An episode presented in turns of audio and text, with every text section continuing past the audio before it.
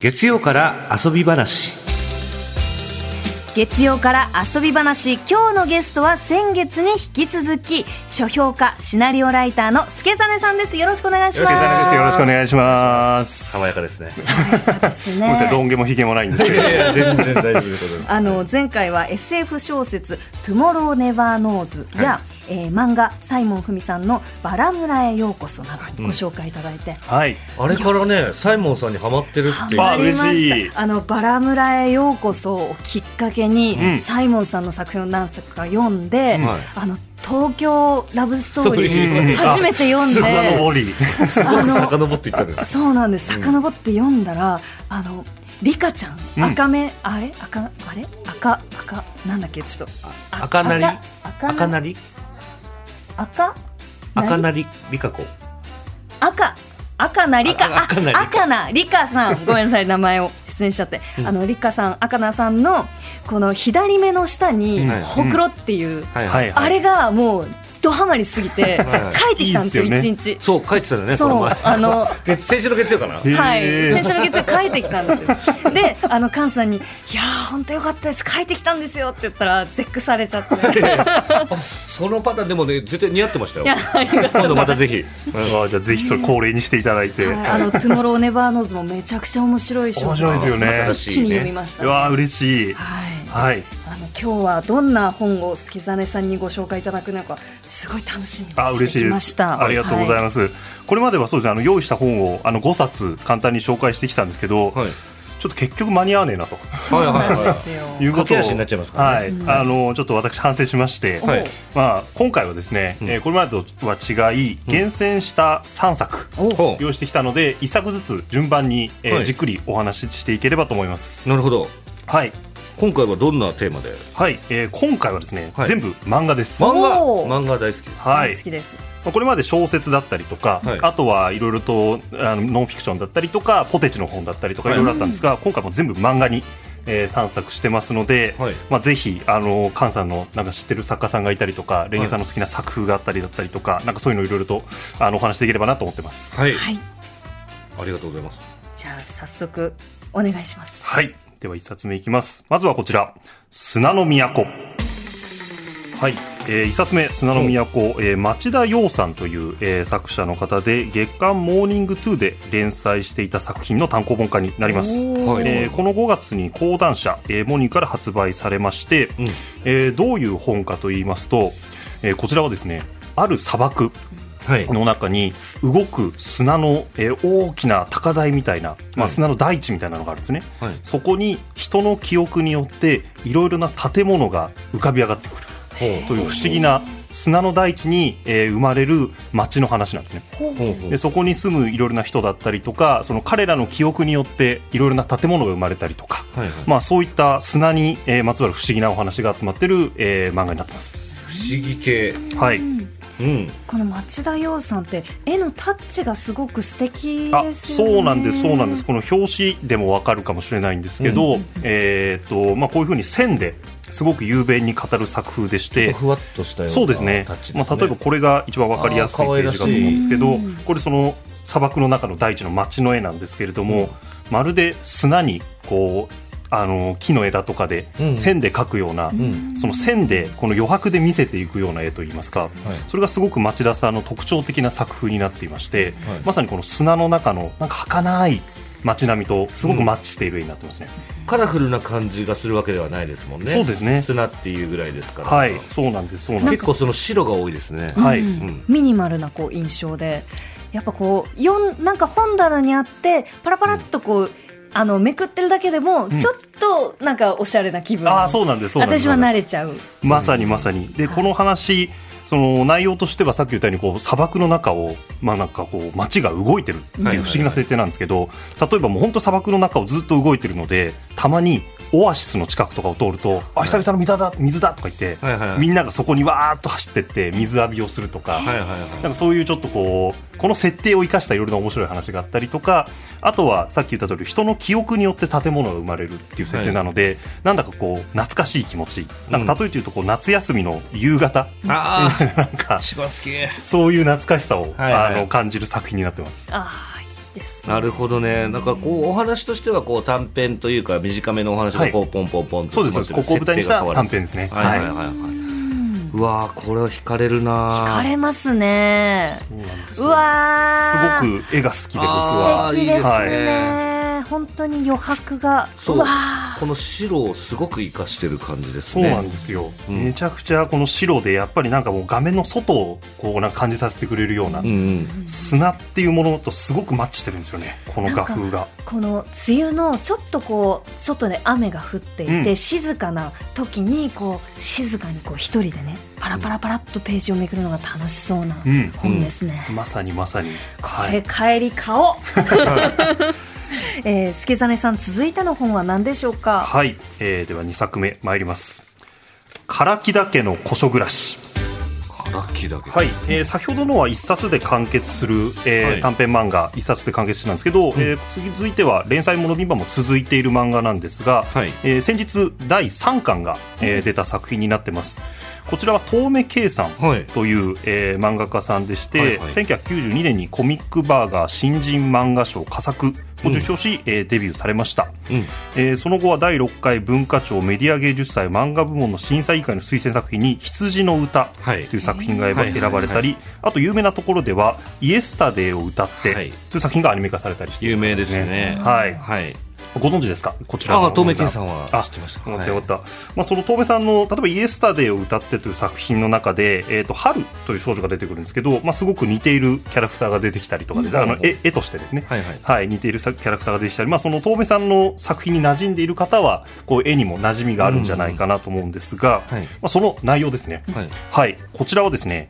えー世界一の古書店街神田神保町を、はいはい。ここを舞台にした三姉妹のお話になってます。おへー神保町。はい行か神れま保すか町は僕ら僕はすごく行ってましたあの、養成所とかもあったのでそうかそうかありますよね。そうなんですよ吉本の,、ーはいはいはいあのはい小屋とかもあるんです劇場もね、うん劇場もあるりますもん劇場もあるね劇場もあるだからよく行ってましたね私もまあ本を買いに行ったりとかカレーを食べに行ったりとか、そう本とカレーのイメージ、ううんん、本カレうーんカフェって感じで、ちょこちょそこう行ですきよねますねもう僕もまさに本とカレーで、なんだったら今僕本買ってきたんですけど、人そうなんですかえー、もう僕はバリバリの紙派なので、え電子書籍派じゃない、はいー、なるほどそうなんです。まあその神田神保町を舞台にした、えー作品なんですけれども、三姉妹、えー登場します。一花という長女、えー、30歳ぐらいの雑誌編集の女性と、えーつぐみという20代前半ぐらいの、えー元、えー会社員の女性と、そしてみのるという高校生の3人の姉妹が出てくるんですが、ある時、おじいさんが、えー亡くなってしまって、はいそのおじいさんが神保町で古書店を営んでいたと。うんほうほで、えーこの古書店誰か継いでほしいとはいはいうことから、この次女のつぐみちゃんいうんという子が、えーこの神保町にある古本屋、うん改正書房という古書店を継ぎ、うんえーこの3人でですね、同居して、えー古書店を運営していくという話になってます。はあ古本屋を継ぐことになった三姉妹面白そう、そうなんです。あの、なんかイメージとしては、あの、海町ダイアリーっていう、はいはいあれの神保町版はいっていうとちょっとラボかもしれないですけど、なんかそれイメージしてもらうとちょっと近いかもしれないです。うーんうじゃあそのこの生活があって日々のこの季節とかまあいろいろなことがあって、ストーリーとしてはどんな風に進んでいくんですか、えっ、と、基本的に本当に日常を、神保町の日常っていうのをうん丁寧に描いていくっていう話なんですけれども、うんそこに隣人に、あの、新しい何か、なんか怪しい雑貨屋の男がいるんですね。ほううんでその男がどうもその彼女たちが運営している古本屋に眠っていると言われる幻の本をなんか探しているらしいとはあ面白面白でいちょっとそのそこでなんか駆け引きというかでもなんか別に嫌な感じじゃないんですけど、え駆け引きというかこうなんかちょっとその本見せてくださいよみたいなのがうんうんあったり、でその本って何なんだろうとか、うんでこのその本の著者って一体誰なんだろうみたいな謎がちょうど今おおやっぱあのこの3巻では動き出し徐々に動き出してるというところでなのでまあまだもうちょ途中なんですけど物語としてはでも全然この日常を淡々とこう味わっていくっていう楽しみもできる作品なので、こういった本の生活だったりとか、うんあの神保町の街並みだったりとかああとですねた、はい、これはあの古本屋をテーマにしているので、はいはい古本屋の用語集というか専門用語が結構出てくるんですね。はいはいで実際にこの漫画の後ろには古本用語集みたいなページがあって、ほうはい例えばですね、えー焼きっ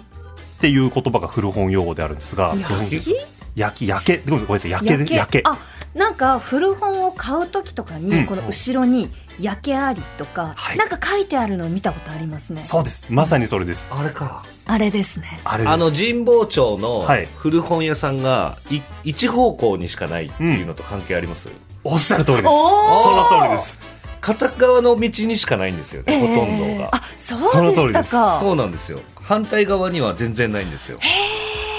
道を挟んで一個の方向にしかないそうなんですそうなんです、でそれはなぜかというはあ夜景なるほど焼け、はいまあ、答えから言うとその火で本が焼けてしまううんっていうその焼けで、まあ、状態が少しこう今これ新品だから白いですけど、うん実際はもうちょっとこう茶色くなっちゃったりして、うんまあ、そうすると少し値段が下がるっていうことで焼けありだったりりとか、あとは効き目効き目っていうのがあって効き目えー、効き目僕相当古本好きだったんですけどこれ知らなかったんですよ、私も全然効き目は聞いたことないん効できす目ねわかんないもうあの夜目が見えやすくて鳥とあかーの鳥目みたいななんかそんなんしか思いつかないなんだろうなんかこう目利きみたいな、ねそれ はあるけどねあーでも感じですかね目利きは実はちょっとちょっとなんかニュアンスとしては近いんですよね近いえこー、の本が来て、ええこれいくらじゃないとかってすぐ言える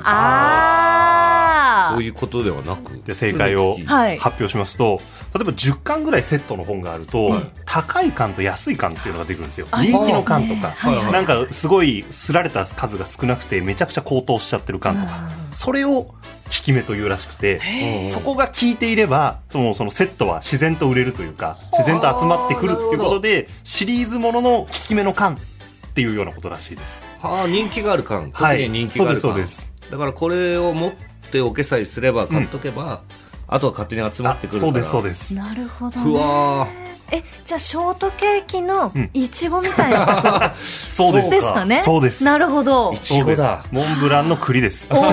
わかりやすいーなるほどなるほど、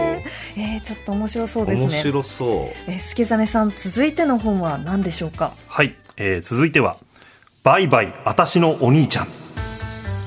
うはいはい私のお兄ちゃん、えー今度はですねガラリとまたちょっと作風も絵も変わっているあ可愛らしいそれで絵ですねサイズもまあそう変わですねちょっとワワイドなんです、はいでキラキラしてるの分かりますか表紙がキラキラして表る紙がキラキラしてるんですねはいはい、えーこちらは竹内幸子さんという、えー作者の方が書かれた漫画で、えーこの方は NHK でドドラマ化もされた「赤ちゃん本部長」あーあはいー見たことある赤ちゃん本部長あの、はい突然部長が赤ちゃんになってしまうそうですそうです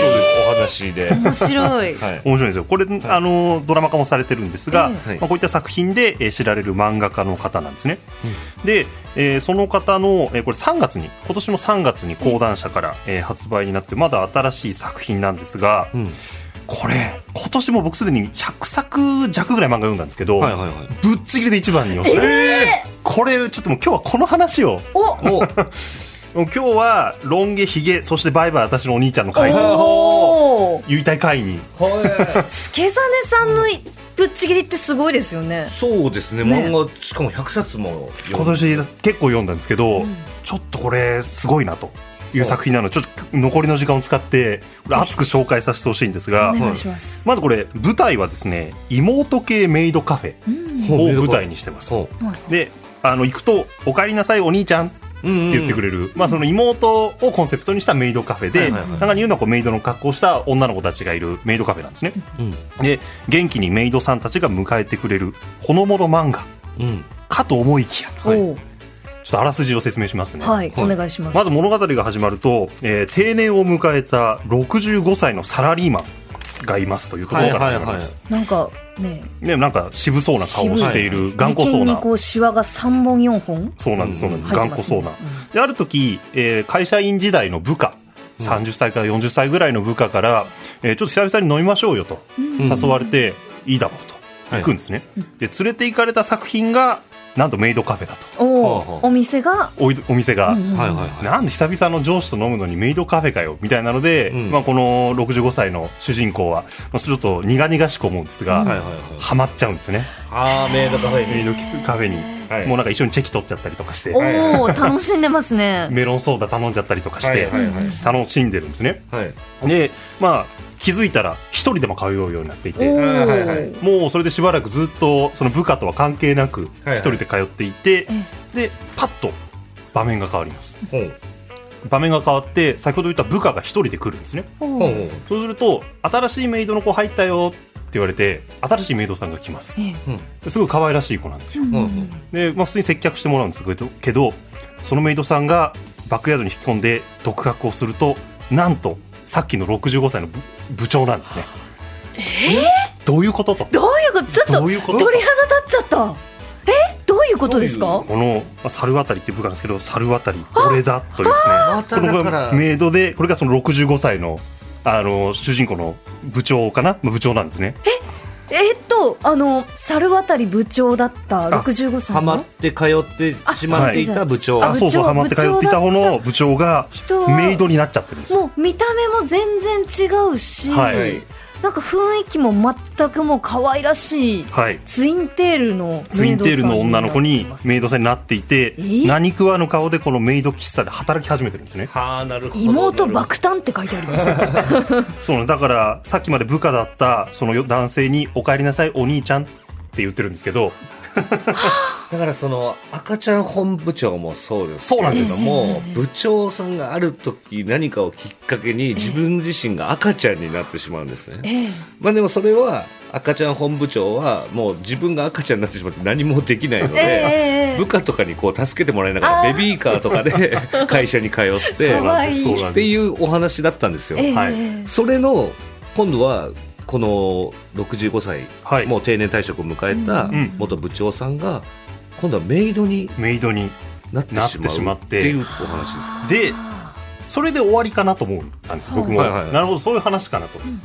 実はこのメイドカフェにいる全メイドさんがもともとおっさんなん ですなんだってみんなその部長みたいにはい何か死んじゃってるんですねあー死んででなんか生前に何かあってん死んでしまってメイドカフェに転生してメイドさんとして生きてるあーなるほどあそういうメイドさんが集まっているまあなんとも不思議なメイドカフェの話で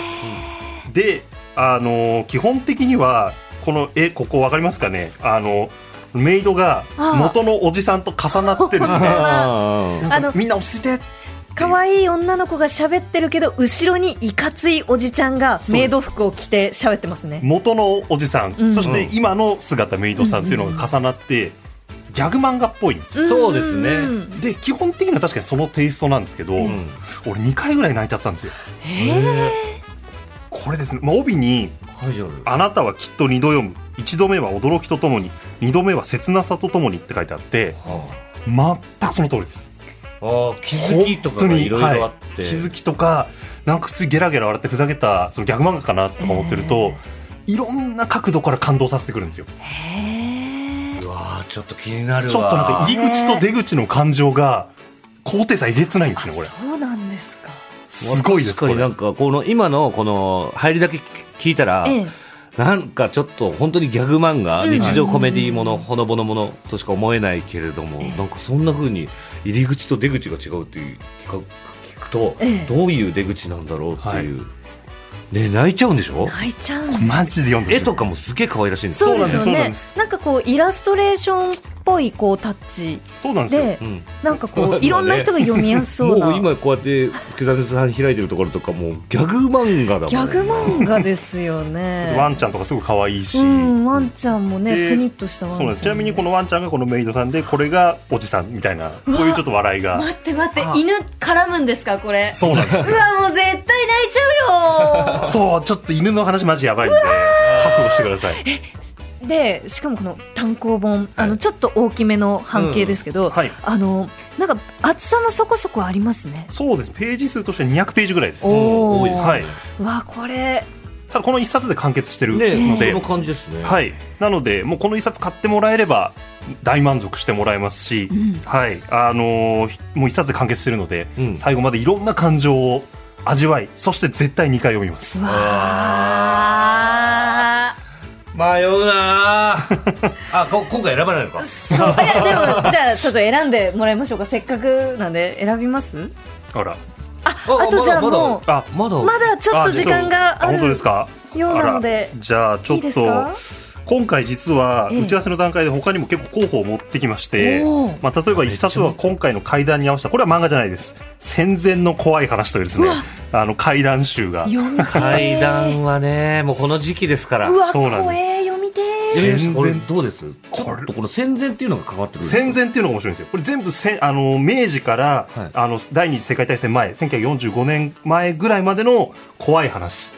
基本的に実話とは歌ってるんですけど絶対作り話だろうみたいなのがいっぱいああっそてうなんなんでかすね戦前がゆえの荒さとマジ怖さみたいなのが両方あるへー一冊です、はい、文庫ですねでうわ特にちょっとごめんなさい漫画ですごいおすすめしたかったのがですねこちらなんですが、えーリムイ・ユミンさんの「幽霊はどこへ」ほうという漫画で、おーこちらの、えー作者のリム・ユミンさんは台湾の漫画家さんなんですね。台湾漫画今流行ってますよねそうなんですよ。はいそうなんです、そうなんです。実はちょっと入ってる緑の歌んです。とかですかねはい。あれみ緑の歌あ、そうです、そうです、そうです、そうです、そうです。あそうですーあれも台。湾漫画あれも台湾漫画いいですよねめちゃくちゃそうですで同じ作者のリムイさんの漫画を確か今月もう一作来月かな、あの出たりとか、えー今すごい出るんですけど、はいこれは幽霊が自分に取り付いていろんなところに運んで欲しがるっていうその幽霊バス幽霊が自分を乗り物としてはあはあ戦前にこうあ生前にあの未練があった場所に連れてってくれみたいなそういう体質になってしまった少年の話なんですね。ほでそここに台湾ならではのこう死生観といいますか、うんこう幽霊観みたいなものが絡んできて笑えるし泣けるし、うんでもこうなんか切なさもあるっていうで日本と台湾の文化差みたいなのも味わえたりとかする、いろんなものが詰まってるでこれ上下巻で完結してますうわいいめっちゃいいいいですねはいはい完結早めにこうしてもらえる の結構助かりますね密度のこ高い濃い漫画なのであーあのすごくこちらおすすめですこれも一話一話がこう主人公自体は変わらずにはいそうですねこれは長編に近い感じですねああなるほどはいうわそれもいや面白いんですよねこれすごく今台湾漫画本当熱くちてょっとそうなんですよねはいちょっともう読むしかないっていう作品ばかりでした ねいや本当にそういつもこう迷っちゃう助真さんと喋ってると、嬉しいありがとうございます、うんえちなみに助実さんは、はいこう本はどうやってあのなんかあでもそっか結構いろいろ積んでらっしゃるって前におっしゃってましたよね、あーそうですねもう足の踏み場ないですし地震のたびにいつもあのフレンドパークみたいにして本棚に貼り付いてますそうなんですでも紙派ですからね紙派なん神です派、はいえーそんな助実さん何か告知などありますかはい、えーっとですね、来月7月の8日土曜日19時から、えー世田谷区代田、えー下北沢のあたりですね、はいはいにある本屋 B&B という、えー書店で、えーうん連続イベントを始めることになりました。はいえー私、助真が、えー作家さんだったりとか、編集者さんなど本に関わるうんゲストの方を招いて、えー本や読書について語り合うトークイベント、うん本の扉を開けておんというものを、えー7月から定期的に行っていきます。ほはい、そして、えー先ほど申し上げた通り7月8日が記念すべき第1回のイベントなのですが、はいゲストが石山蓮華さんですイエよーイやったーろしくお願いします読んでいただきましそうなたんだ実はありがとうござあいりまがすとうございますうまあレンゲさんもね、あはのい本書かれたりとかあそうですねそういうのもあるし、ほもうもちろん読書もお好きでしょうはいし、割と好きなのでねえー楽しそうですねえこれどんなお話しするのかまだ全然知らないんですけれど そうですよね、はいまあ、なんか普段やっぱコネクトであのパーソナリティでいらっしゃるのでこうゲストの方にこうやっている企画とかを逆に蓮華さんにやってもらおうかなとか、おーうんまあ、あとは蓮華さんの本ですね、はい伝線だったりとかワンちゃんだったりの本とか、ええそういったものについて深掘りをしていったりとか、逆に蓮華さんのおすすめの本を僕に教えてもらおうかなとかそうですあ気になねるなちょっと盛りだくさんやっていこうかと思ってぜますのひで。ぜひ本当に楽しみですえ助真さんありがとうございましありがとうございたました。ありがとうございました以上月曜から遊び話でした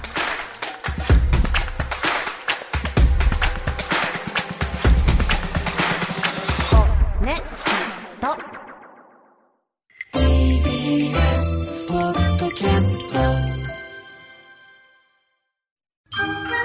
ボンジュール三輪明宏です